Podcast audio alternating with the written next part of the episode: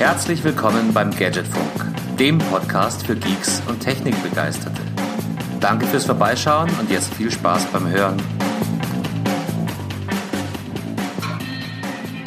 Folge 20 des Gadgetfunks. Wir sind wieder da. Wir machen keine Sommerpause. Wir trotzen Wind und Wetter, den Witterungen und den Widerungen des Lebens und nehmen mit nur einem Dreivierteltag Verspätung unsere Folge 20 unseres extrem pünktlichen Podcast-Projektes auf. Herr, servus da draußen, Servus Heiko.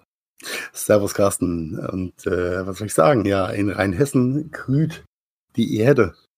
Ja, in, in, in Bayern auch. Also das ich habe mittlerweile meiner Theorie abgeschworen, ich schließe Fenster. Ich war großer Verfechter von Fenster offen lassen, Durchzug, aber ähm, du hattest recht. Das bringt nichts. Alle Fenster zu, abdunkeln, Lüfter an, ja. gefrorene Wasserflasche davor und überleben. Was soll ich sagen? Ja, der, ähm, wäre ein bisschen Wind, wäre es ein bisschen angenehmer, dann würde es mit der Fenstertheorie auch funktionieren. Aber da äh, auf jeden Fall bei uns mal gar kein Windchen geht, ähm, lässt du einfach nur die Hitze rein, wenn du das Fenster aufmachst. Mhm. Ja, auch, auch, also ich bin ja äh, sehr, sehr schlau, aber auch belehrbar und ähm, selbst das habe ich jetzt mittlerweile kapiert. Das macht überhaupt keinen Sinn. Ja, zu Hause bleiben, keine Fenster glaub, aufmachen. Mit, mit, mit diesen, äh, wie soll ich sagen, Temperaturpeaks, die wir äh, seit letztem Jahr in diese Richtung haben. Es gibt keinen Klimawandel. Ha, sagt er und setzt den Aluhut auf. Äh, nein, wischt sich den Schweiß aus der Stirn. Richtig, es gibt ihn, glaube ich, doch. Äh, nichtsdestotrotz, äh, ja, schön, dass wir uns zusammengefunden haben wieder. Ja. Und, äh, dass es auch mit Verspätung geklappt hat. Ich wollte ja eigentlich aus meinem Homeoffice-Büro unterm Dach aufnehmen, was ich aber aufgrund der Klimalage einfach nach außen verlagert habe. Das heißt, wenn ihr zwischendurch Traktorengeräusche hört, ist der, Nachbar, äh, der Bauer von nebenan, der seine letzten Heuballen auf dem Feld einsammelt. Sorry dafür. Ah, das ist der Charme des Gadgetfunks. Da schreckt man auch vor Traktoren nicht zurück. Ich glaube, wir hatten mit Bernd mal eine Aufnahme, da hat er sich über Rehe und Fasane ausgelassen, die bei ihm vor der Tür auf und ab gehen. Es ist alles, alles okay. Hauptsache, wir können aufnehmen und ich glaube ja langsam fast, wir können äh, bloß noch spontan aufnehmen. Ich weiß auch nicht, ob wir überhaupt einen fixen Termin für die nächste Aufnahme vereinbaren sollten oder ob wir einfach sagen, wir schauen mal und irgendwann äh, zwischen dem und dem Tag. Ja, ich denke, wir werden unserem äh, Rhythmus schon treu bleiben, aber ob es dann ein Mittwochabend, ein Donnerstagmittag oder Donnerstagabend wird, machen ja. wir einfach ein bisschen flexibel, abhängig von den äh, Gegebenheiten. Ähm, ja, es sollte ja Mittwochabend werden, ja? aber, aber du hattest ja wieder mal was anderes vor. I'm sorry, dass mich die Wespen äh, attackiert haben. Und äh, äh, Lachen hat einen bestimmten Grund, aber ich glaube, da gehen wir aus Political Correctness nicht drauf ein. Nein, um, wir ähm, lassen das einfach mal so stehen, äh, aber trotzdem schön, dass wir jetzt zusammengefunden haben. Zehn Stiche hast du dir eingehandelt. Jawohl. Oder? Ja, Wahnsinn. wenn man ein äh, im, äh, wie soll ich sagen, Tor befindliches Wespennest einfach bewegt, und die Wespen das nicht so toll finden, dann kommen die aus allen Löchern raus und attackieren dich. Ja, würde ich auch machen, wenn du an mein Tor gehst. Äh, ja, ne, äh, sei den Wespen gegönnt. Äh, ich habe es überwunden. Von daher alles gut. Ja, aber gestern Abend hast du dich ziemlich lustig angehört. Darum haben wir dann spontan gesagt, nee, das muss, das muss am Donnerstag tagsüber funktionieren. Und eigentlich sind wir auch lieber Tagsaufnehmer als, als Abendaufnehmer. Das ist richtig, ja. Ja, Wobei du dann lass uns. Frische bei der Hitze nicht äh, zu reden ist. ah, doch, doch. Aber besser jetzt als, als am Abend. Wir haben nämlich ähm, ein pickepackevolles Programm heute. Wir haben uns vorgenommen, deshalb möglichst wenig über Campingplätze, möglichst wenig über Katzen zu reden und haben, was haben wir heute alles auf der Liste? Wir, wir haben eine neue Rubrik, die wir einführen wollen.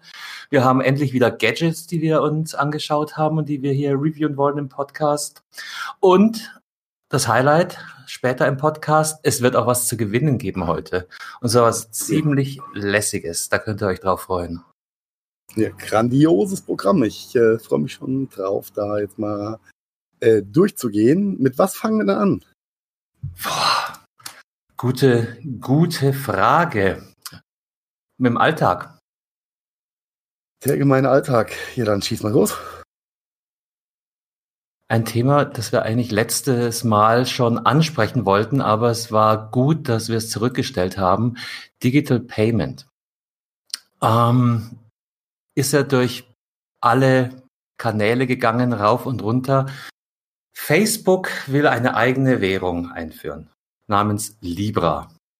Heiko, was können wir davon halten? Naja, auf den ersten Blick ähm, würde ich sagen, schwierig. Wenn man aber hinter die Größen schaut, äh, könnte es vielleicht doch ganz interessant sein. Ich glaube, dass dieses Facebook-Libra-Thema ein äh, wesentlich komplexeres Ding ist, als es in den letzten Tagen und Wochen in den Medien dargestellt wurde. Denn es ist ja nicht nur Facebook, äh, die hinter Libra stehen, sondern noch eine ganze Menge anderer äh, Unternehmen und Konsortien, mhm. die das äh, Payment-Thema äh, voranzutreiben. Mhm. Und das ist tatsächlich der Grund, warum es gut war, dass wir jetzt mit zwei Wochen Verspätung uns der Thematik erst annehmen können, weil die erste Berichterstattung und hm, den Schuh müssen wir uns wahrscheinlich anziehen. Wir sind natürlich auch der Mainstream erstmal aufgesessen.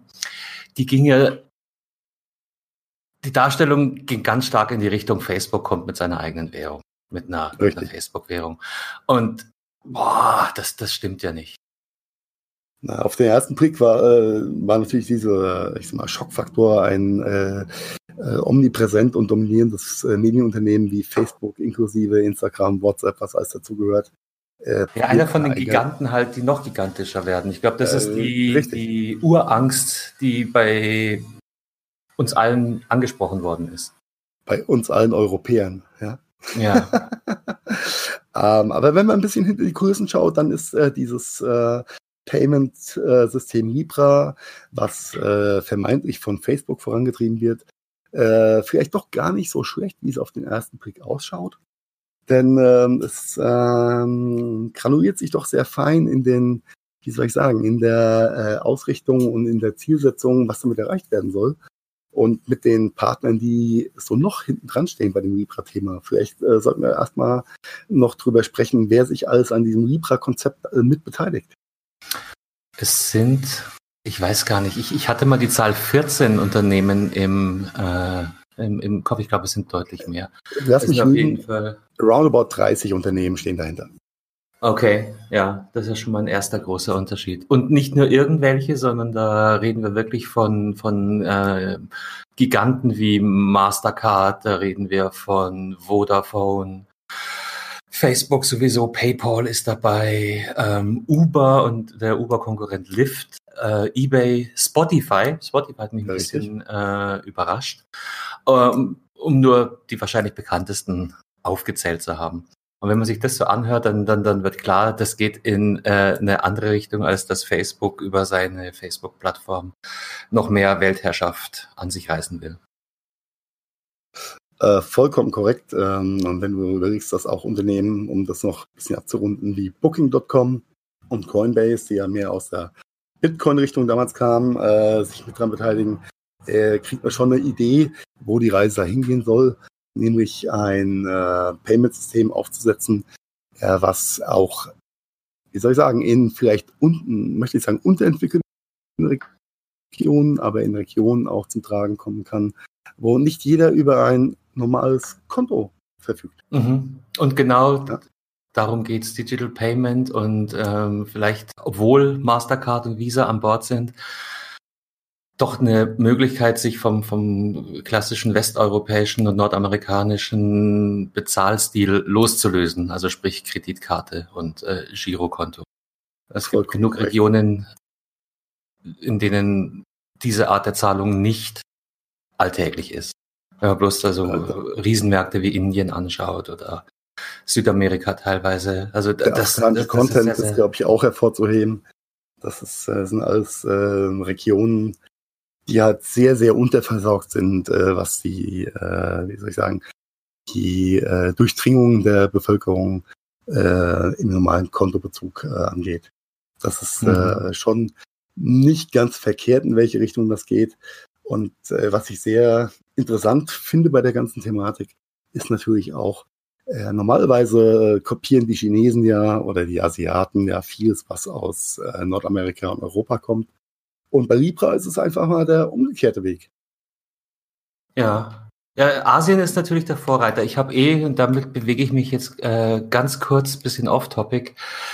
Ich habe eh das Gefühl, dass wir in äh, Europa, Amerika und wahrscheinlich Europa allen voran Jahrhunderte, naja, das ist natürlich übertrieben, aber, aber etliche Jahre hinter den Asiaten, was äh, Digitalisierung, was äh, Zukunftstechnologien anbelangt, hinterher. Ich, ich glaube, es ist nicht mal der, der reine Technologiefaktor, sondern einfach die Bereitschaft, äh, es zu benutzen, ohne drüber nachzudenken. Oder einfach, weil es äh, bequem ist. Ja, ja, weil der Deutsche liebt ja auch noch seine, äh, seine Bargeldzahlung. Das ist, das ist ganz sicher richtig. Aber ähm, das eine ist natürlich die Implementierung. Ja, selbst, selbst Kreditkarten haben hier deutlich länger gebraucht, als äh, da waren sie in den USA schon Alltag. Da hat der Deutsche immer noch seine Pfennige und, und äh, Eurocent aus der Brieftasche gekramt. Aber, aber auch die ganzen Use Cases und die Anwendungsmöglichkeiten gehen ja auch damit ja. einher. Und äh, da. Ganz klar, ja.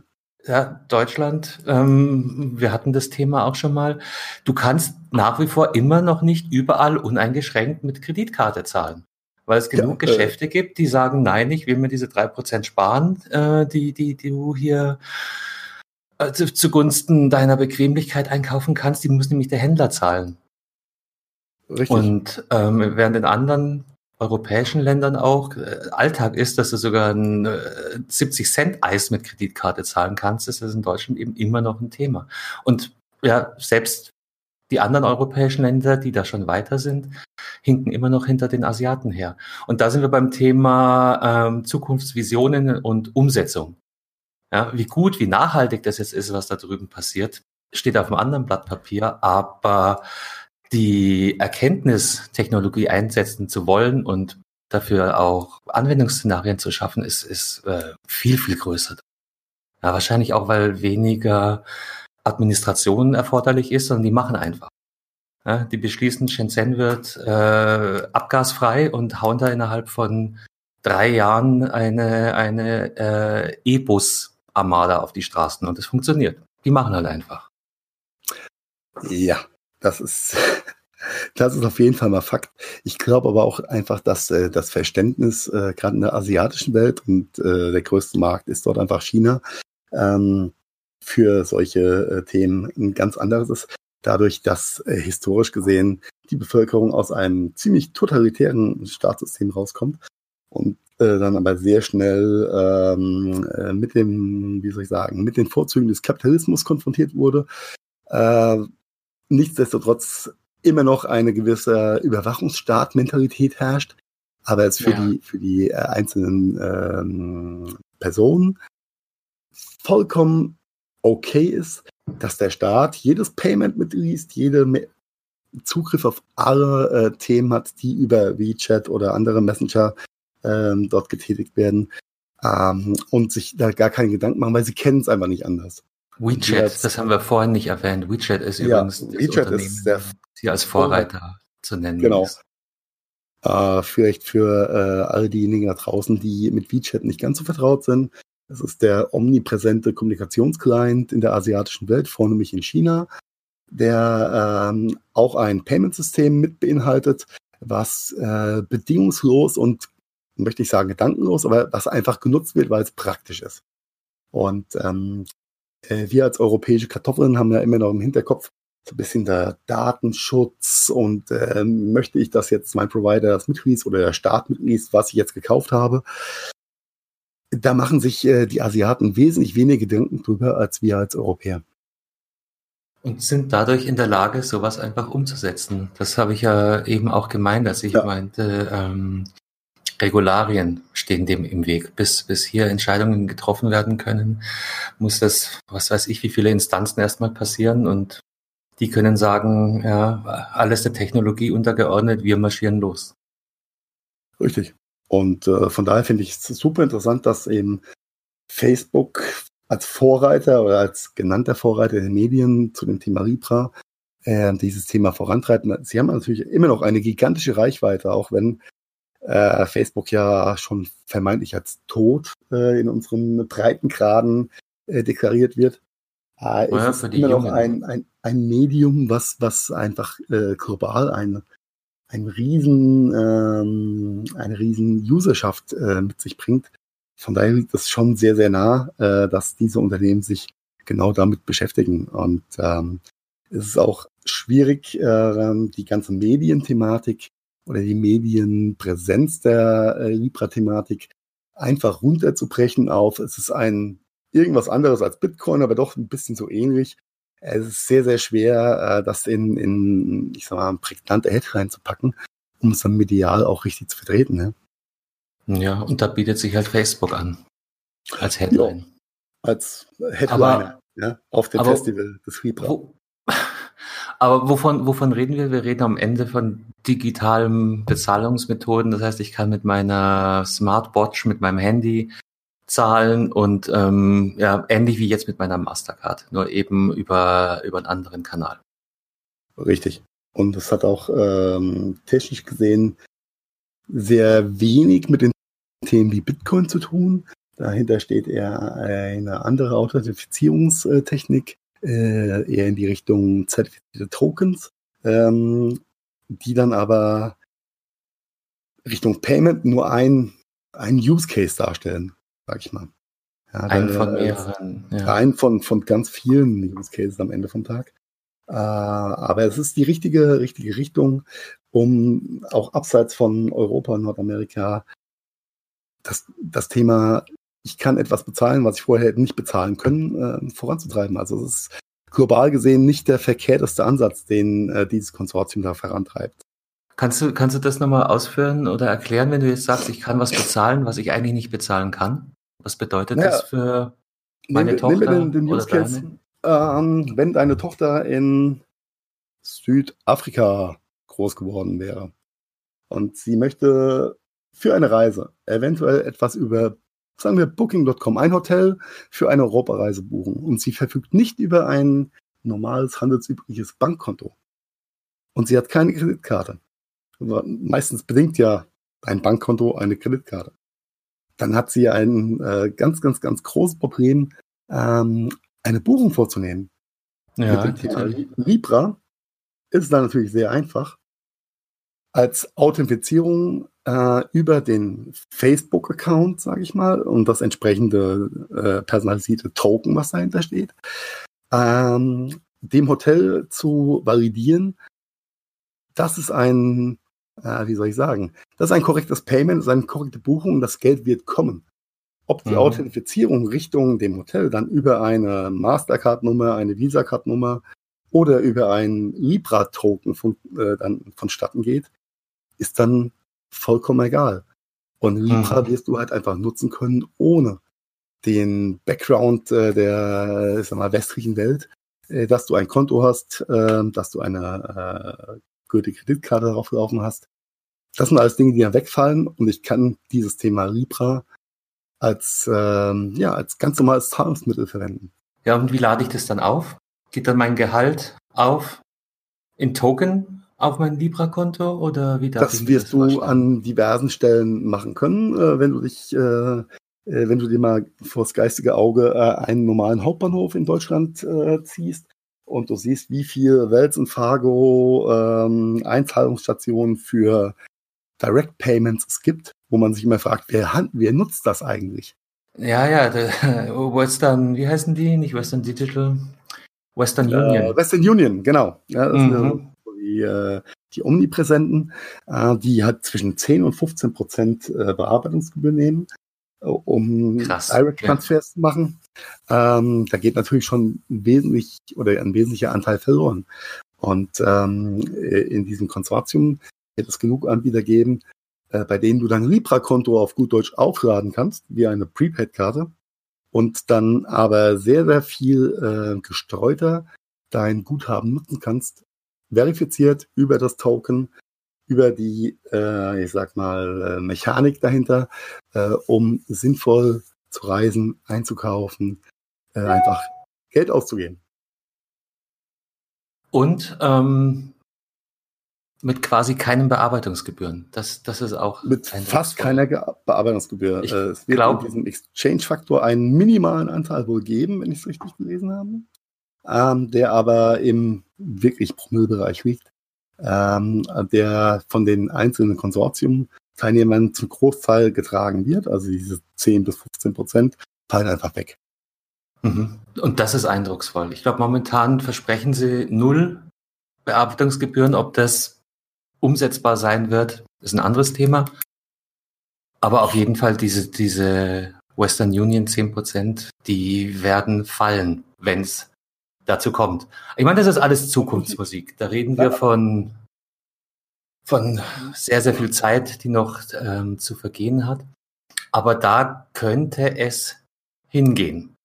Und ich denke mal, Facebook tut sich bestimmt äh, durchaus einen Gefallen, jetzt schon auf dieses Pferd zu setzen oder vielleicht sogar anders formuliert. Sie täten sich überhaupt keinen Gefallen, wenn sie sich der Thematik heute nicht annehmen würden, wollen sie in zehn Jahren immer noch eine bedeutende Rolle spielen. Richtig, sehe ich, sehe ich vollkommen genauso. Und wenn man sich äh, die, die Anfänge von Bitcoin mal nochmal vor Augen holt, äh, Bitcoin als äh, intransparentes, anonymes äh, Zahlpool oder Zahlungsmittel im Web, ähm, hat sich ja selbst abgeschafft aufgrund der Spekulationsthematiken und der immensen Kurszuwachse in den letzten 24 Monaten, wo es ja wirklich explodiert ist einfach. Ja. Ähm, das ist ja ab absurdum geführt worden. Äh, somit fällt das für die Otto-Normalverbraucher einfach raus. Du kannst ja über, über Bitcoin, äh, selbst in den Läden, in Berlin gibt es ja ein paar und äh, kleinen Staaten auch, äh, gibt es ja äh, auch äh, Lokalitäten und, und, und, und Geschäfte, in denen man mit Bitcoin zahlen könnte, was aber momentan aufgrund des hohen Kurses gar nicht sinnvoll möglich ist, denn die Transaktionsgebühren übersteigen ja oft äh, äh, den Preis eines Burgers dann. Mhm. Ja. Eines Burgers, So. ja, ja. Eines Burgers, ja. Das war vor fünf Jahren noch anders gewesen. Mittlerweile bei dem Kurs. Ähm, ja, kannst du selbst ausrechnen. Äh, die Transaktionsgebühr rechnet sich aus einer prozentualen, aus dem äh, Betrag, den du bezahlen möchtest. Da brauchst du aber auch noch in der Blockchain einen, einen freien Slot, einen freien Block, in dem du dein Payment quasi verankern kannst, dass es dann gegenüber dann auch empfangen kann.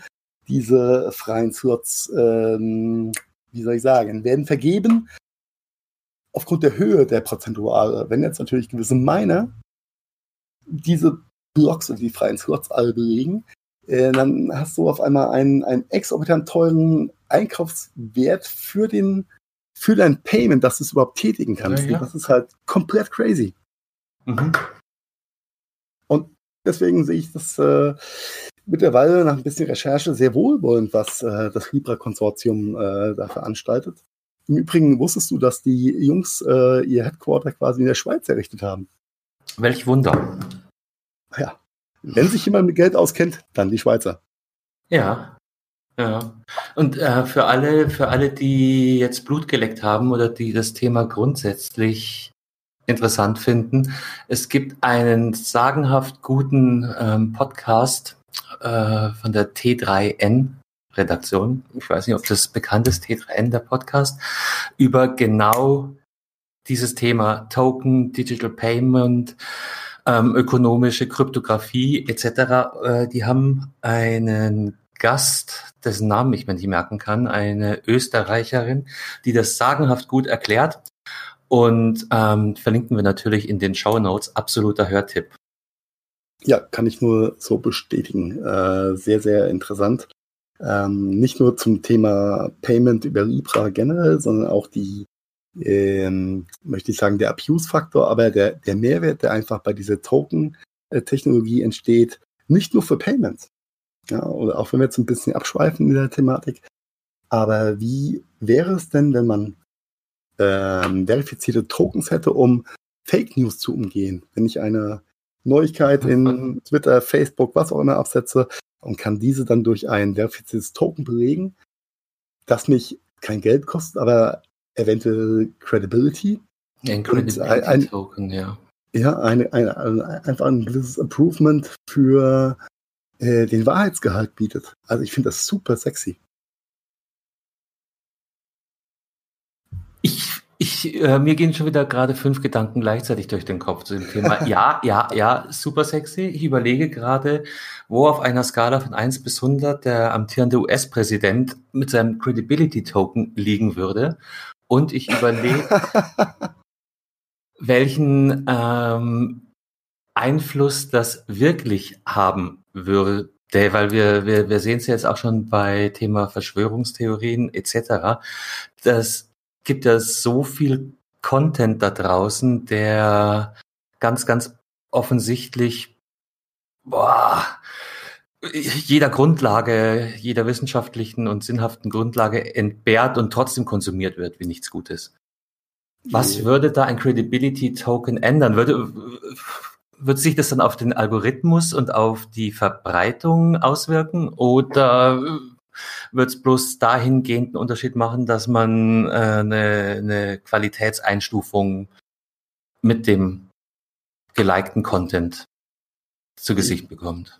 Sowohl als auch, glaube ich, denn äh, die Tokens sind ja gekoppelt an Accounts am Ende vom Tag vornehmlich vielleicht auch an den Facebook-Account. Ja. Und jetzt, äh, wenn du von Facebook Richtung Twitter oder Instagram genauso springst, äh, die Thematik mit dem blauen Häkchen, also eine verifizierte Person des öffentlichen Lebens, in Verbindung mit einem Credibility Token könnte man natürlich einen ganz anderen Impact auf Algorithmen haben, was die mhm. Wahrnehmung und die Anzeige und Darstellung von solchen News angeht. Ja. Ja, es, es geht also äh, aus meiner Wahrnehmung in erster Linie um die äh, Verbreitung und das Ranking solcher Nachrichten. Momentan haben wir ja das Dilemma, dass ähm, gerade schlechter, dummer Content sehr, sehr häufig äh, hohe Abrufzahlen erlangt, weil die Leute sich halt zwar wissend, aber dann trotzdem den Schmarrn anschauen. Richtig, und wo, also die, auch, auch dieses, äh, das Ranking der, des dummen Contents, sage ich mal vorsichtig, mhm. wird hier einfach oft generiert durch Abuse von, von äh, Mechanismen. Sei es äh, bei Spotify, sei es bei Facebook oder Instagram, äh, eine Bot-Armee äh, liked irgendwas, äh, vervielfältigt irgendwas, ohne dass dahinter wirklich äh, Gehalt steht, ja. Und ich glaube, das äh, ist schon mhm. der Weg in die richtige Richtung wenn weißt ähm, Themen sich damit beschäftigen. Weißt du, was übrigens auch eklatant zur Vervielfältigung von Blödsinn oder auch von Hate Speech oder ähm, dummen Aussagen gewisser politischer Parteien beiträgt? Äh, klär mich auf. Die Gegner. Die, die Reaktion nämlich, auf die schlechte Reaktion, okay, ja. Richtig. Ja, nehmen wir ein Beispiel. Äh, ein Herr Hecke postet Müll und eine Armee von Leuten, die es erkennen und eigentlich gut meinen, retweetet diesen Content. Ja. Zwar mit negativen Kommentaren, aber sie retweeten. Und dadurch ja. kriegen solche Posts genau einen Push, der, der der Sache nicht gerecht wird.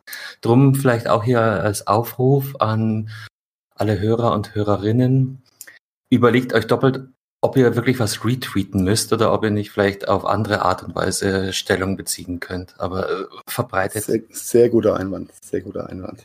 Verbreitet gewisse Art der Nachrichten, der News, des Contents bitte nicht aktiv, auch wenn ihr dagegen seid, weil ihr tut am Ende den Krakelern damit noch einen Gefallen.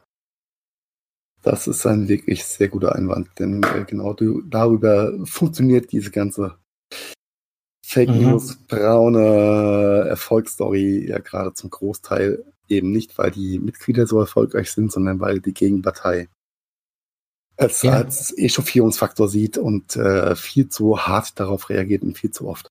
Einfach ignoriert Trolle zu Tode. Don't feed the troll. Und das tut ihr auf die Weise. Ja. All right. Wow, jetzt ist es aber schwer geworden, du Junge, Junge. Ja, ja. Ja, wir wollten nur ein bisschen über Digital Payment reden. Ja, aber das, das Thema ist halt auch ultra groß und ultra komplex. Da äh, könnten wir, glaube ich, zwei Folgen mitfüllen. Das mit dem Libra-Thema. Deswegen ja, ja. würde ich fast vorschlagen, wir machen da mal so einen mentalen Haken dran. Wir brauchen ähm, jetzt seichte Kost und da habe ich, da habe ich auch schon genau das Richtige für uns. Weil, und das ist die gute Nachricht, ähm, der Gadgetfunk scheint sich ein bisschen zu mausern. Äh, wir kriegen tatsächlich langsam doch Kommentare und auch Reaktionen. Unter anderem hat uns ein Gadget erreicht in der letzten Woche, das wir einfach reinnehmen müssen, weil es zu gut war. Ich habe die, ich habe die Mail geöffnet, habe mich erstmal totgelacht. Dir ging es, glaube ich, ähnlich, Heiko. Ich musste schon ein wenig schmunzeln und dachte mir, okay, äh, ein bisschen Reichweite haben wir generiert, was total toll ist. Aber noch ja. schöner ist, welche äh, Unternehmen sich berufen fühlen, ähm, mitzuteilen, was sie denn für ein tolles Produkt haben. Und ähm, um, um das lustige Thema jetzt aufzulösen, uns wurde als Gadget anheimgelegt, doch mal über den Chicken Guard zu reden. Heiko, was ist der ja. Chicken Guard? Ja, der, der Chicken Guard, der gemeine Chicken Guard. Ich weiß nicht, wie viel professionell oder semi-professionell oder Hobby-Hühnerzüchter es unter euch da draußen gibt, aber scheinbar sind da ein paar. Und dabei ähm, reden wir nicht von denen aus der. Okay, lass. Äh, na, mach weiter, Heiko. ähm, Hühner schlafen gerne im Stall, sollten nicht zu früh raus, sollten aber auch geschützt sein, dass niemand reinkommt in den Hühnerstall, wie nämlich der gemeine Fuchs. Und äh, da hat die Firma Chicken Guard eine äh, ja, gar nicht so unsmarte Lösung mit einem Kontrollgerät, was sich über eine Zeitschaltuhr oder über einen Lichtsensor steuern lässt. Und dieses Kontrollgerät steuert dann quasi einen kleinen Stellmotor, der eine oder die Zugangsklappe zum Hühnerstall quasi bedient und äh, die Hühner zum einen reinlässt, wenn es Zeit ist, aber auch keinen anderen reinlässt, wenn die schlafen. Somit mhm. steht der Fuchs vor verschlossener Tür und kann nicht wildern gehen. Es ist, es ist fantastisch. Und das, äh, den Chicken Guard gibt es in drei, in drei ähm, Variationen. Nicht? Das gibt es in, in Extreme, in Premium und in der Standardversion. Die unterscheiden sich, glaube ich, dadurch, dass noch ein Lichtsensor verbaut worden ist und äh, die, die, die Außenwettertauglichkeit erhöht worden ist. Aber Richtig. genau, also wir können jetzt digital unsere Hühner schützen mit Hilfe des, des Chicken Guard. Es ist unfassbar, auf was für Ideen die kommen. Aber man muss natürlich nur in die Nische reingehen. Jeder, der auch nur annähernd in der Nische drin ist, freut sich und sieht den Benefit und der Großteil der, der Leute, inklusive uns, guckt sich das an und denkt erstmal, hö, hö, hö, das ist ja lustig. What the fuck, ja, genau. Ja, was, was es nicht alles gibt. Ja, also ich aber, überlege, dass, ob man das nicht auch für Katzenklappen machen kann, aber da gibt es, glaube ich, schon intelligentere Lösungen. Äh, ja, ich äh, hatte so ein bisschen die Hoffnung gehabt, dass auch der Chicken Guard da noch ein bisschen intelligenter ist. Aber natürlich kann ich nicht jedes Huhn mit einem äh, versehen, so wie äh, äh, unsere, muss sagen, unsere drei Katzen äh, haben, sind alle gechippt, äh, was, was ja schon seine Vorteile bringt. Und unsere Katzenklappe äh, liest den Chip aus und lässt dann auch nur die Katzen rein, die halt auf den, äh, darauf kodiert sind. Das meinte ich mit äh, intelligenter, genau. Genau, genau. Ob das bei den Hühnern notwendig ist, weiß ich nicht. Ich hm, dachte aber, es geht ein bisschen mehr in diese Richtung. Nichtsdestotrotz kann ich den Use Case voll ganz verstehen. Und wenn wir ein bisschen weg von Hühnern gehen und äh, Füchsen und gehen einfach mal zu Schafen und Wolfen, äh, Wölfen, ähm, wie viele Diskussionen gab es in den letzten Wochen in den Medien, dürfen Wölfe erschossen werden? Nicht, weil sie reisen zu viele äh, Schafe, oder andere Tiere. Äh, also in diesem, wie soll ich sagen, landwirtschaftlichen äh, Bereich, wo es um Beute und äh, Übertiere geht, ja, wie Wölfe, äh, scheint der Bedarf schon da zu sein, einen gewissen Schutz darzustellen. Von daher kann ich den Ansatz von Chicken Guard schon ganz gut sehen. Was ich mich jetzt bloß gerade frage, was macht denn der Chicken Guard, wenn nicht alle Hühner rechtzeitig zu Hause sind? Ich glaube, das ist ihm egal, weil er reagiert auf Zeitschaltuhr oder Lichtsensor. Das heißt, irgendwann geht die Tür zu und die Hühner, die noch draußen stehen, ja, müssen halt draußen warten. Mhm.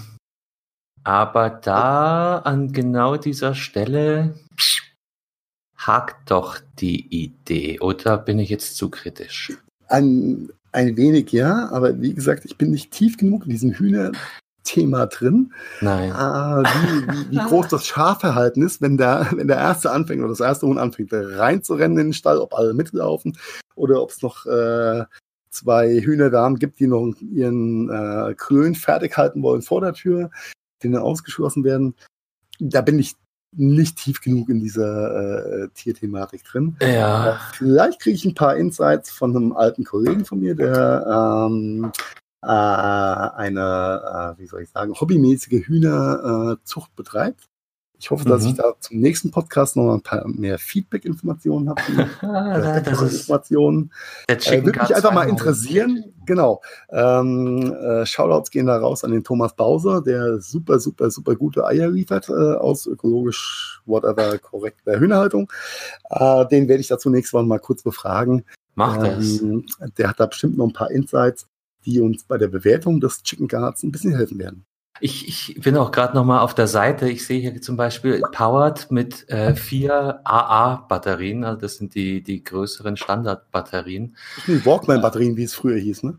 Ja, Gott, jetzt müssen wir erklären, was ein Walkman ist. ah, come on. Ah, wir müssen noch mal eine, eine Untersuchung unserer Hörerschaft äh, machen, dass wir wissen, wie viele Walkman-Kenner und Ex-Walkman-Besitzer dabei sind. Aber äh, nochmal, äh, keine, keine Kabel, sondern es funktioniert tatsächlich mit vier haushaltshandelsüblichen Batterien und innen drin ist ein kleiner Stellmotor, der einfach die Klappe rauf und runter zieht in der Führung. Also eigentlich gar nicht so hart gadgetig. Cooler wäre es natürlich, wenn da eine App dazu wäre, die dann gekoppelt ist mit einer Kamera, dass du deinen Chicken-Bestand äh, analysieren kannst und äh, vielleicht einen Nachzügler, der noch ein Date hatte, äh, die äh, Deadline nicht geschafft hat, zusätzlich rein und Unterscheidung zwischen Chicken und Fox. Aber ich glaube, ich drehe jetzt gerade ziemlich ab, oder? Na, ne, die, die Gedanken hatte ich auch. Äh, dann habe ich es nochmal ein bisschen sacken lassen und dachte mir, okay, wo ist denn dieser Hühnerstall meistens? Der ist ja nicht immer direkt am Haus. Also hast nicht Nee. immer eine direkte Wi-Fi-Verbindung, die dir dann eine App-Steuerung vielleicht ermöglichen könnte. Möchtest du das Gerät dann App-fähig machen? Bräuchtest du dann nochmal ein, sag mal, ein Da GSM-Modul? kommst du ganz sicher nicht mal mit vier AA-Batterien hin. Das ist, das, ist wird, wird einfach schwierig. Von daher Aber finde ich wir- den Use Case nicht ganz so schlecht. Nein, natürlich nicht. Aber wir sind der Gadgetfunk. Wir dürfen spinnen und wir dürfen auch Forderungen stellen. Und ich, wenn ich jetzt überlege, anstatt dieser vier AA-Batteries, es gibt so starke Akkus mittlerweile, die dann teilweise über Solar geladen werden können. Also da, da, da lässt sich schon was machen. Aber dann hast du natürlich auch einen ganz anderen Preispunkt. Und so viele Eier musst du dann erstmal verkaufen, dass sich das wieder amortisiert. Nicht? Also jetzt an alle Hörer trotzdem mal ähm, äh, Cook-Empfehlung chickenguard.com. Gibt es auch eine deutsche äh, Version davon. Das ganze Ding ist US-amerikanisch, merkt man schon. Übersetzung hakt hier und da, aber darum geht es ja nicht, sondern es geht ja um die Sicherheit unserer Hühner. Genau. Ich Dass lese die hier auch morgen übrigens, noch schöne Eier legen können. du, du hast hier dem, dem Fuchs ein Unrecht getan, weil der, der Fuchs ist natürlich eins der äh, äh, Probleme der Hühner. Du hast aber total unfairerweise die Waschbären, die Ratten, die Habichte und alle anderen Raubtiere Ja, und Raubvögel außer Acht gelassen. Das finde ich nicht okay. I'm Heidi. sorry. Herr Reinecke, an der Stelle, tut mir leid, ja, dich vorzuverurteilen. Ja, du bist nur ein Teil recht, des ja. Übels. Du hast vollkommen recht, da gibt es äh, noch eine Vielzahl anderer äh, Erdbewohner, die sich vielleicht mal nachts gern äh, gütlich an Hühnern finden. Oder- Gerne mal nachts. Ja, Nach lass uns einfach mal so stehen. Huhn mitnehmen. Oh Gott. Ja, aber, aber, aber, aber witzig.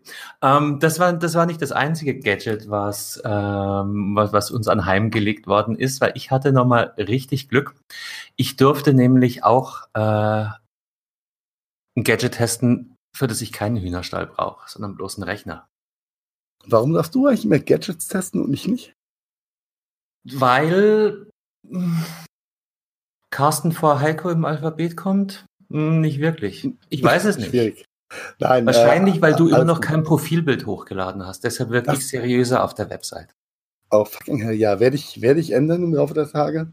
Äh, aber Ja. dann hau mal raus. Äh, du hast ja am Telefon schon kurz mal angeteasert, dass dir was ins Haus geflattert ist von der Firma Thank you. Bank. Ich glaube, man spricht es aus. ausgesprochen.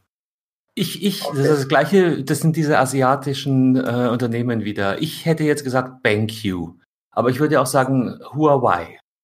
Okay. Wie politisch, aber ihr wisst alle, wovon wir reden. Das ist eine Firma, die ist ein bisschen untergetaucht in letzter Zeit.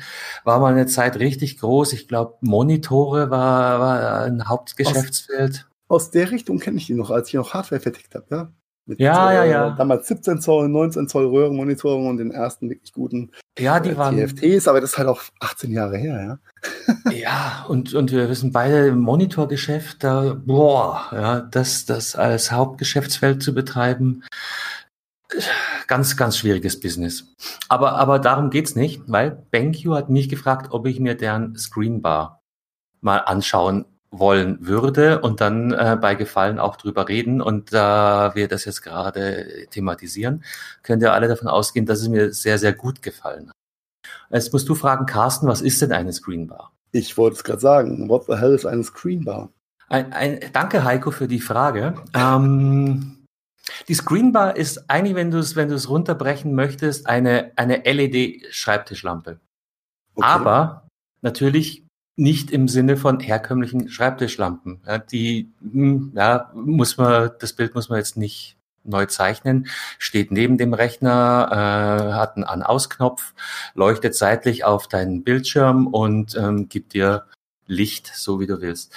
Die Screenbar ist komplett anders. Also geliefert wurde mir ein na, wahrscheinlich ein bisschen zu großer Karton, dafür, dass nämlich nur tatsächlich drei Elemente, Bauteile in dem Karton drin waren. Und das war einerseits die Screenbar selber. Stellt euch das vor wie ein 45 hm, Zentimeter langen Metallstab. Dazu gibt's eine äh, Clip-Halterung und ein USB-Kabel, was rückseitig in die Screenbar gesteckt wird auf der einen Seite und an einen stromfähigen USB-Port beispielsweise am Monitor oder am USB-Hub oder am Rechner direkt. Und das war's dann schon. In dem Moment ist die Screenbar installiert. Man installiert diese Clip-Haltevorrichtung, indem man sie ganz einfach oben am Monitor aufsetzt, anhängt und in diese Halterung klippt man dann die längliche Screenbar, die dann ja über USB mit Strom versorgt wird und sofort einsatzbereit ist. Unterhalb hat die Screenbar einen Lichtschlitz, aus dem eben LED-steuerbar Licht kommt und auf der Oberseite vier Touch-Buttons und einen Sensor. Und ähm, das, das war's im, im Großen und Ganzen schon. Ja, es nimmt also so gut wie überhaupt keinen Platz bei der Installation weg. Äh, der Schreibtisch schaut aus wie vorher. Riesengroßer Vorteil. Installation ist kinderleicht. Dieser äh, Halteclip, den sie sich da ausgedacht haben, ist echt super. Stelle ich das so vor, dass der rückseitig so ein bisschen Gewicht hat und dann über eine kleine Spannfeder eben an den Monitor gedrückt wird und auf die Weise Halt findet. Großer Vorteil bei der Konstruktion ist, man kann das Ding ähm, justieren. Man kann es vor- und zurückschieben, ohne dass äh, Großschrauben gedreht werden müssten oder anderer, anderer Aufwand ist. Ja, und dann nice.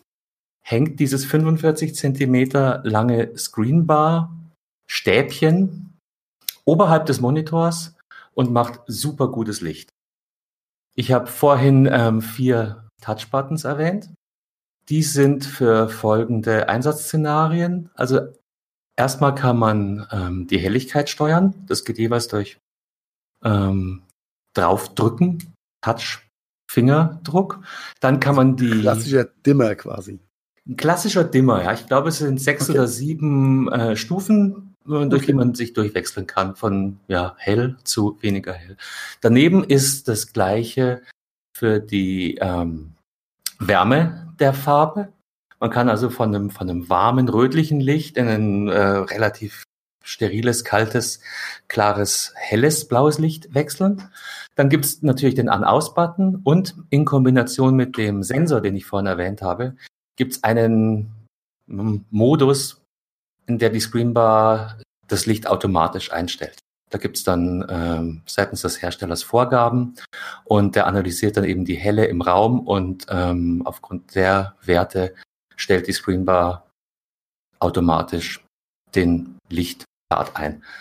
Und das ist, ja, das war's eigentlich schon. Und das ist echt super. Das Ding macht richtig gut Licht, macht richtig Spaß. Ich habe vorhin gesagt, es ist ein, ein Lichtschlitz oder ein Lichtschacht. Ähm, und das ist tatsächlich noch ein riesengroßer Vorteil, weil dadurch wird, hm, ich habe, äh, es wird dazu auch ein Review geben bei uns im Blog.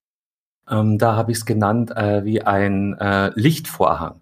Er strahlt nämlich von oben vor dem Monitor nach unten und strahlt in keinster Weise auf den Monitor selber und vermeidet auf die Weise Reflexionen. Das ist das Problem, was wir mit normalen Schreibtischlampen gerne haben. Die stehen neben dem Rechner, leuchten dann auf dem Bildschirm und spiegeln wie Sau.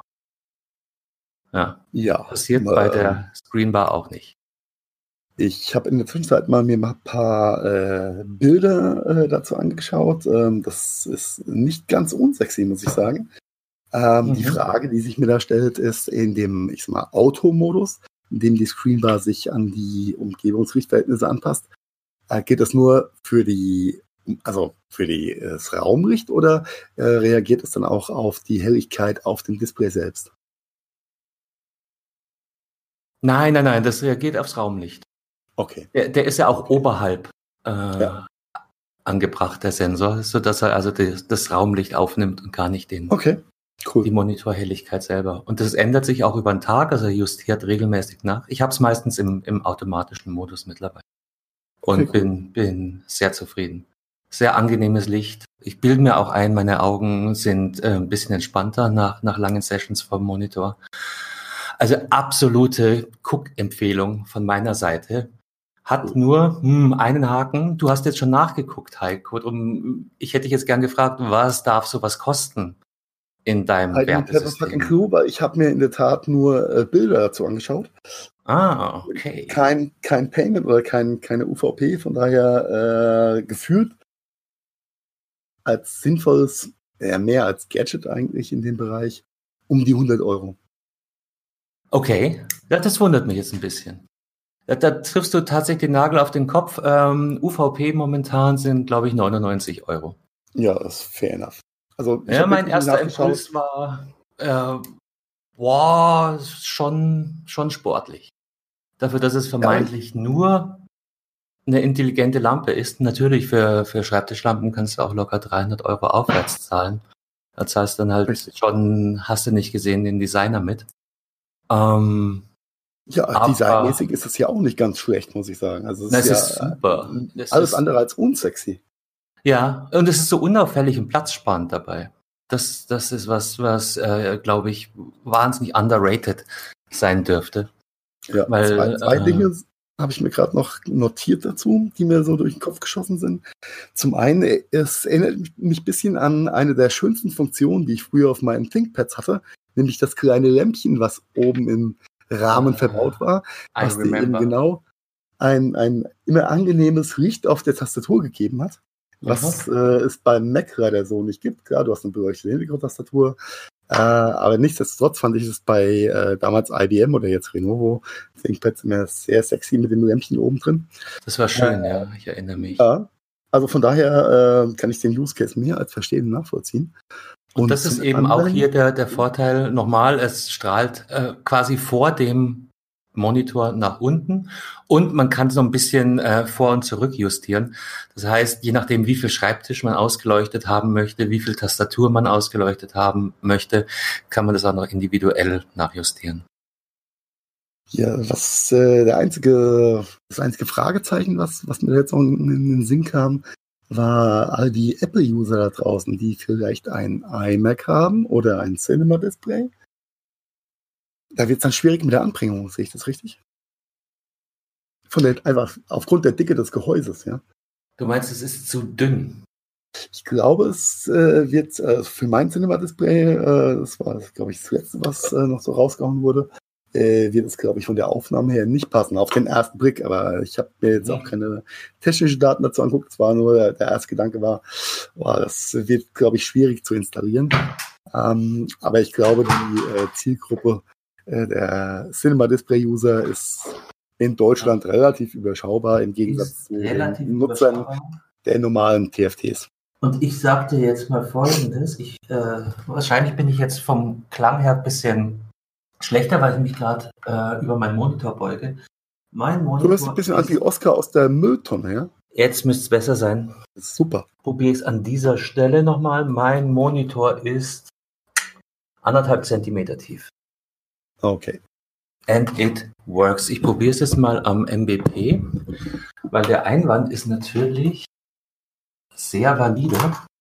Wohl dem, der seine Kabel immer gut verkabelt hat. so, der Gadgetfunk im Live-Modus. Hm. Und es funktioniert sogar am MacBook Pro mit der kleinen Einschränkung, dass ich ähm, nicht justieren kann. Okay. Also ich habe bloß eine Einstellung. Ich kann allerdings, ich glaube, das habe ich vorhin nicht rausgearbeitet, ich kann die Screenbar in der Fassung selber drehen, ein paar Zentimeter nach vorne und also zu mir hin und von mir weg. Und ich kann an einem Monitor, an dem der Halteclip festsitzt, zusätzlich mit dem Halteclip noch ein bisschen spielen. Letzteres fällt beim MBP weg, ändert aber nichts daran, dass ich das Ding auch am Notebook nutzen kann. Damit Alright. volle Punktzahl. Jetzt muss ich meinen Artikel vielleicht nochmal nacharbeiten, weil das ist ein sehr, sehr guter Einwand. Ja, sorry, sorry dafür, aber ich denke, äh, wir haben ja mit Sicherheit ein paar Mac-User da draußen. Für die sollte es ja auch dann interessant sein zu wissen, äh, wie denn der beste Use Case bei der äh, wirklich, wirklich gut gelungen in meinen Augen Screenbar ähm, dann auch riecht, ja. Mhm. Genau, und wenn ich jetzt probiere, die Installation wieder an meinen Monitor dran zu kleben, würde ich dich bitten, eine Minute lang unsere Hörer bei Laune zu halten. Ja, dann schauen wir doch mal, in welche Richtung wir gehen. Ähm, aufgrund der fortgeschrittenen Sonnenstands und äh, der doch äh, mittlerweile äh, sehr harten Temperaturen draußen auf meiner Terrasse, ähm, würde ich äh, fast zu dem Punkt gehen, wir haben noch was Schickes für euch, was ihr bei uns gewinnen könnt. Und zwar haben wir von der Firma Hyper eine ganz tolle C-Lösung äh, für euch bekommen, nachdem ich you remember gefragt we talked about USB-C. We, we talked about, ja. Und äh, ich habe mit den Jungs von Hyper mal gesprochen, ob sie vielleicht ein äh, Gerät äh, zur Verfügung stellen, was wir an euch da draußen äh, raushauen können. Und äh, die Jungs waren sich nicht so schade, da einen tollen 11 in 1 USB-C-Hub äh, bereitzustellen, der, glaube ich, keine Fragen keine äh, Anwendungsbeispiele offen lässt. Ähm, wir werden das Ganze in den Show Notes verlinken. Was wir von euch dafür bräuchten, wäre ein Like, ein Follow in der Richtung auf unseren Social Media Seiten und einen kurzen Kommentar, warum genau ihr diesen USB-C-Hub verdient habt. Mhm. Aber du, äh, das ging mir jetzt ein, ein bisschen zu schnell, weil ähm, du hast zwar gesagt 11 in 1 USB-C-Hub, ja, aber vielleicht nochmal zur, zur Erklärung, weil das die Zeit muss wirklich sein, das noch ein bisschen auszuführen. Ähm, es geht um den Ultimate 11 in One USB-C Hub und wir haben hier Anschlüsse für 3,5 Millimeter Klinke, HDMI, Mini DisplayPort, USB-A, selbstredend. Ein VGA-Anschluss ist noch dabei, Gigabit Ethernet, Micro SD, SD und natürlich USC äh, Pass-Through. Ähm, da bleibt kein Wunsch mehr übrig. Und ähm, ich habe ja äh, aus der gleichen Quelle mein in den letzten Folgen gelobtes USB-C Hub. Absolute Empfehlung läuft läuft wie genau wie es soll. Ähm, keine, keine Klagen, keine, keine Aussetzer, kein gar nichts. Funktioniert alles sofort. Also auch wenn die Marke noch nicht so bekannt ist, Hyper scheint wirklich ein Player zu sein, den man sich ganz, ganz, ganz genau anschauen sollte. Und an der Stelle nochmal vielen, vielen Dank an den Hersteller. Ja, auch von meiner Seite. Und ich äh, äh, hört sich blöd an, aber ich habe mir das Produkt vor äh, einer gewissen Zeit auch äh, selbst zugelegt. Äh, allein aus dem Hintergrund ähm, des täglichen Gebrauchs. Äh, du bist beim Kunden, beim Lieferant, äh, du willst mal schnell was an Beamer werfen und kommst dann mit deinem neuen MacBook an und keiner hat einen USB-C auf VGA-Adapter oder HDMI, was auch immer da. Und dann ist es natürlich ein ganz toller Reisebegleiter, mit denen du nie alt aussiehst, weil du hast einfach alle Konnektivitätsmöglichkeiten, äh, um dann auch äh, das äh, auf dem Beamer zu zeigen, was du zeigen möchtest. Ja. Ja, und, und, und wer ein äh, aktuelles MacBook hat und mittlerweile nicht mehr nur MacBooks, sondern es geht, glaube ich, auch in die, in die PC-Welt über. Ohne USB-C-Hub brauchst du eh nirgendwo mehr hinzugehen. Ich bin gerade auf der Amazon-Seite. Da haben sie sich wirklich ganz schön was einfallen lassen. 140 Euro sehe ich, ist der EVK und zwar mit 10 Prozent, nee, mit äh, 10 Euro Preisnachlass. Also wirklich geiles Teil. So, wie, wie, wie könnt ihr an das Ding kommen? Ähm, Heiko, da haben wir noch keine finale Lösung gefunden. Ich würde sagen Instagram und Facebook. Wir posten Richtig. das Ding auf beiden Kanälen und ihr geht einfach her, liked es, teilt es und schreibt kurz in die Kommentare, warum gerade ihr äh, das Hyperdrive USB-C Teil braucht und dann äh, küren wir deine Tochter als Losfee, die wird sich dann entscheiden. Als Random Bot entscheiden, welche. äh, der, der, der Tochterbot, genau. Genau. Und dann können ja. wir in zwei Wochen äh, den ersten Gewinner hoffentlich verkünden. Ja, sehr cool. Ja. Äh, an der Stelle auch nochmal dicken Dank an Hyper, dass Sie auf meine Anfrage so reagiert haben. Äh, ja. Wir freuen uns darauf, äh, vielleicht in Zukunft das ein oder andere in der Richtung noch für euch bereitstellen zu dürfen. Äh, ist natürlich immer ein bisschen der Zusammenarbeit mit den einzelnen Herstellern geschuldet. Aber wir werden nicht müde werden, ähm, das ein oder andere Gadget oder sinnvolle Zubehörteil äh, für euch da rauszuhauen. Mhm. Definitiv. Finde ich eine großartige Aktion. Ja. Ja, Carsten, ja. da mir der Schweiß äh, den Rücken runterrinnt. Heiko, bitte weniger bildlich. Das muss doch nicht ja. sein. Ja. Äh, und die Zeit auch schon ganz gut fortgeschritten ist. Du hockst dich jetzt auf deinen E-Scooter und fährst so schnell, dass der Fahrtwind dich kühlt. Den E-Scooter, den ich mir noch gar nicht zugelegt habe nach, meinem letzten Berlin-Besuch, meinst du? Äh, da wollte ich die letzten Folgen schon drauf zu sprechen kommen. Äh, du hast mich aber abgelenkt davon. Du hast also noch nicht deinen E-Scooter. Nein, ich habe ich hab ihn noch nicht. Denn ähm, meine Freizeit, wenn ich, wenn ich zu Hause bin, ist doch sehr, sehr beschränkt und der Use mhm. Case mhm. ist dann auch relativ beschränkt, ähm, wenn ich mal zu Hause bin, das Ding auch zu nutzen. Mhm. Und ähm, ein, aber einen ganz harten Impact zu meiner Kaufentscheidung hat einfach, wie gesagt, mein letzter Berlin-Besuch gegeben, äh, bei dem ich gesehen habe, wie viel äh, E-Scooter für schmales Geld äh, überall omnipräsent verfügbar sind. Mhm. Ähm, das war ein, war schon sehr ernüchternd. Es ist ein super, in meinen Augen schon sehr super ausgefeiltes Netz. Äh, die App funktioniert sehr gut.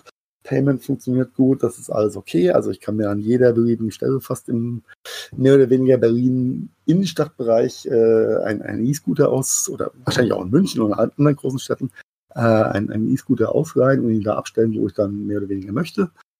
Von daher boah, schwierig, äh, mit der Kaufentscheidung mir selbst einen zuzulegen. Ja.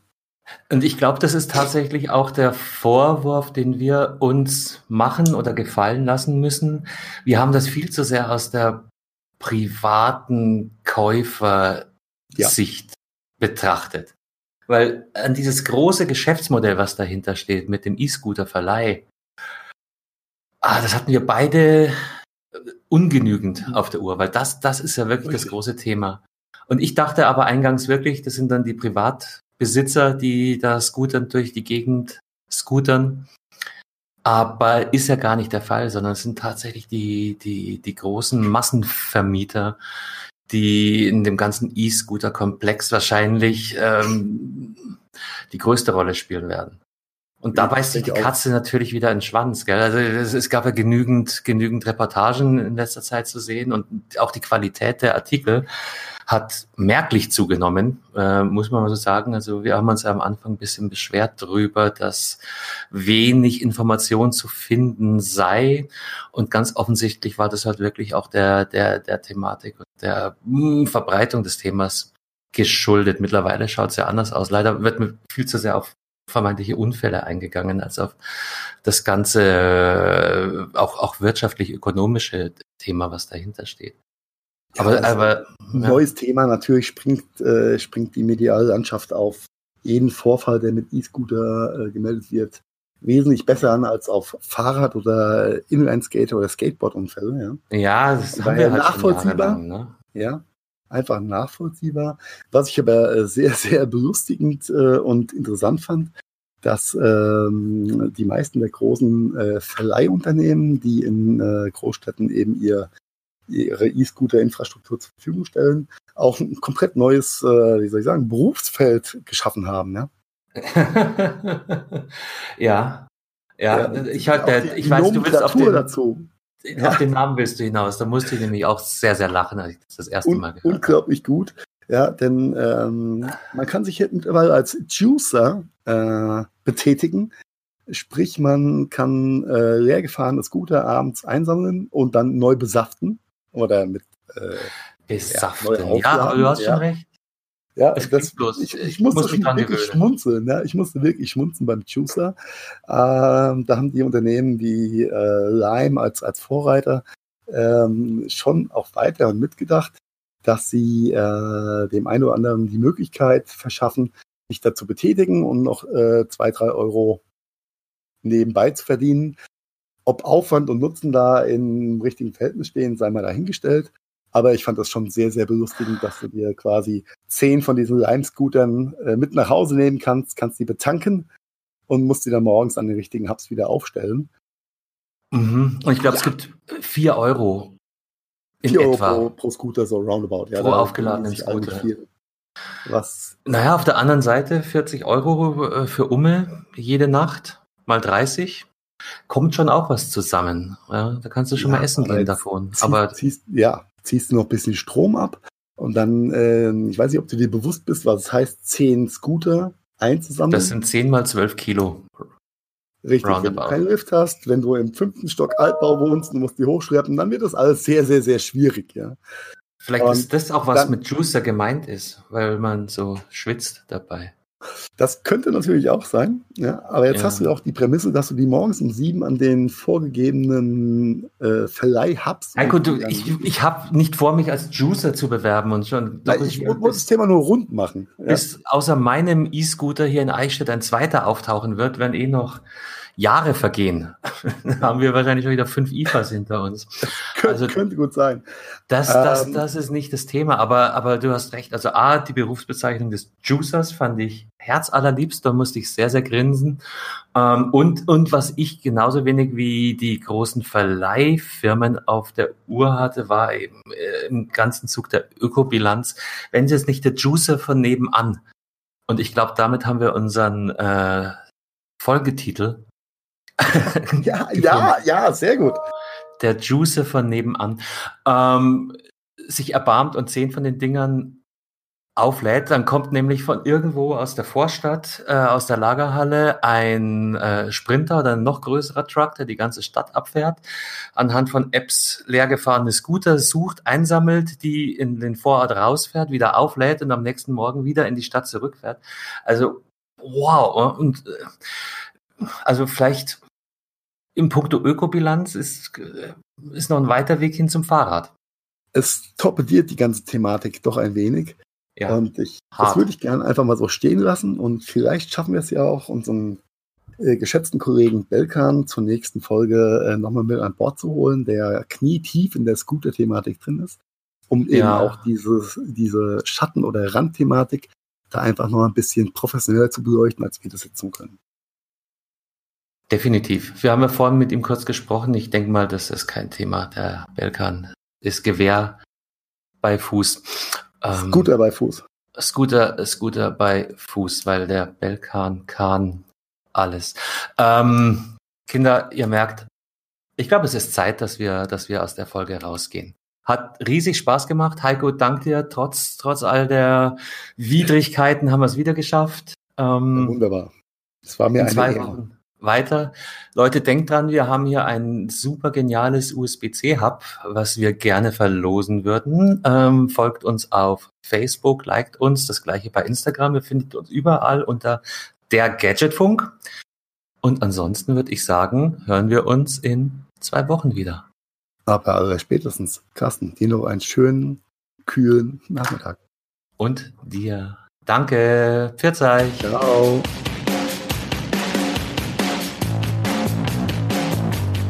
Das war der Gadgetfunk. Herzlichen Dank fürs Zuhören und wir hoffen, ihr hattet ein bisschen Spaß bei unserer Episode. Wenn ihr uns noch einen kleinen Gefallen tun wollt, dann bewertet unser Podcast-Projekt doch gerne bei iTunes. Alle Links dazu und natürlich noch mehr findet ihr unter www.gadgetfunk.de. Wir bedanken uns außerdem bei Fairhost24 für das Hosting unserer Webseite und dieses Podcasts. Ebenfalls ein dicker Dank geht raus an bensound.com für die Hintergrundmusik unseres Intros und Outros. Das war's also. Bis zum nächsten Mal. Verzeih. Oh wow, das war immer wieder so interessant. Vielen Dank.